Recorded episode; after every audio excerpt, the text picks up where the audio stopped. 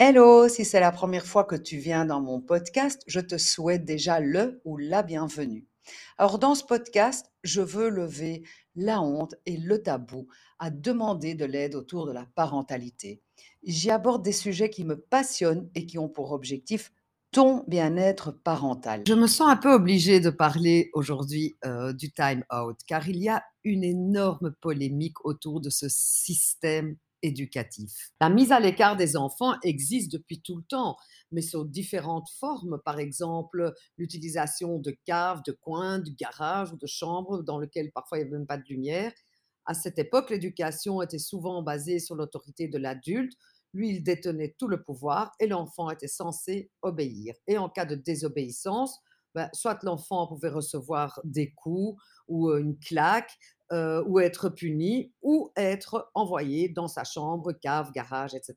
Dans cette façon d'agir, l'enfant se sentait évidemment humilié, puni, il trouvait ça totalement injuste et généralement, il n'en apprenait rien, à part le fait que quand il se comporte pas bien, papa ou maman se fâche très fort, il a très très peur et c'est la peur qui le fait arrêter ce mauvais comportement, mais pas la réflexion, ni le fait d'être conscient qu'il y a un comportement ad hoc à, adapter ou à adopter quand on est en société. Le time-out dont il est question aujourd'hui n'a rien à voir avec une punition humiliante. Elle pas, ce n'est pas pour ça qu'on utilise le time-out aujourd'hui. Aujourd'hui, au contraire, le time-out est une conséquence, une conséquence non blessante. Et c'est un système connu de l'enfant. L'enfant comprend le cadre, il connaît le cadre et connaît évidemment les conséquences du de quand le cadre n'est pas respecté, c'est-à-dire le time-out pourrait être une de ces conséquences. La différence avec un time-out punitif réside dans le fait que l'enfant est informé du système. Dans ce cas-là, l'enfant n'est absolument pas pris au dépourvu, il ne se sent pas humilié, et il ne trouve ça absolument pas injuste, même s'il n'est pas content, même s'il est en colère, même s'il euh, tape du pied, et etc. Mais quelque part, il sait que c'est une conséquence et non une punition. Alors il y a un espèce de mode d'emploi.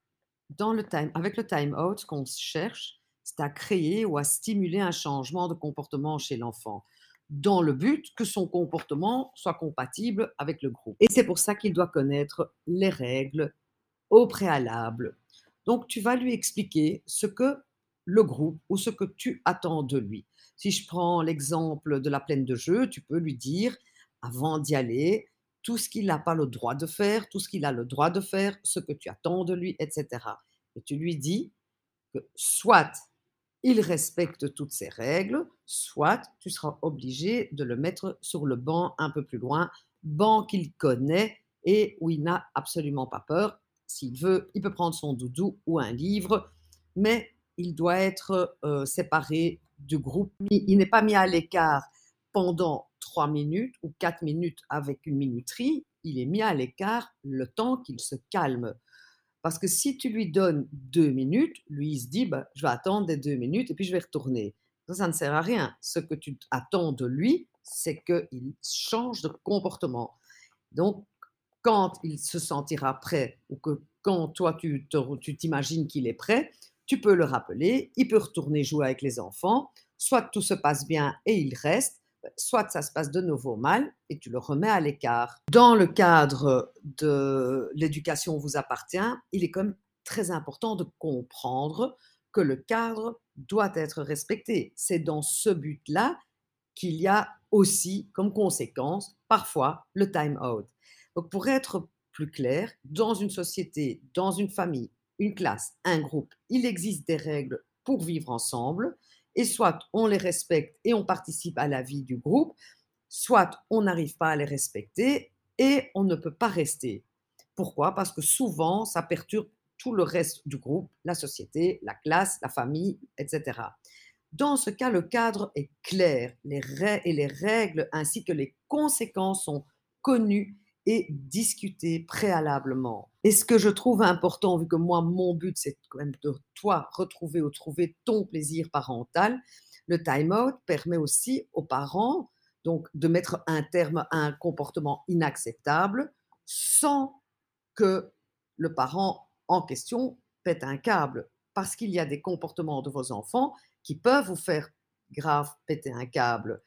Et ça, c'est bien plus dangereux qu'un time-out fait correctement avec un enfant qui se calme, un parent qui prend du recul, qui, fait, qui prend une bonne respiration et qui réfléchit à la suite pour comment gérer cette situation où un des enfants est perturbant. L'idéal serait que le time-out n'arrive pas et qu'on ait tout géré en amont et que ce fameux time-out soit la dernière étape. Mais parfois, les situations dégénèrent pour un tas de raisons, parce que toi, tu n'en peux plus, parce que tes enfants sont fatigués, etc.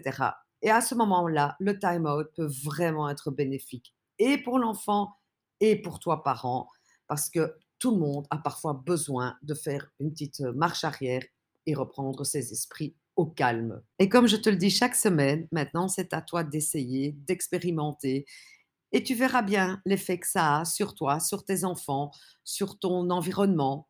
Alors bonne semaine parentale à toi et à la semaine prochaine dans ce podcast qui te veut du bien.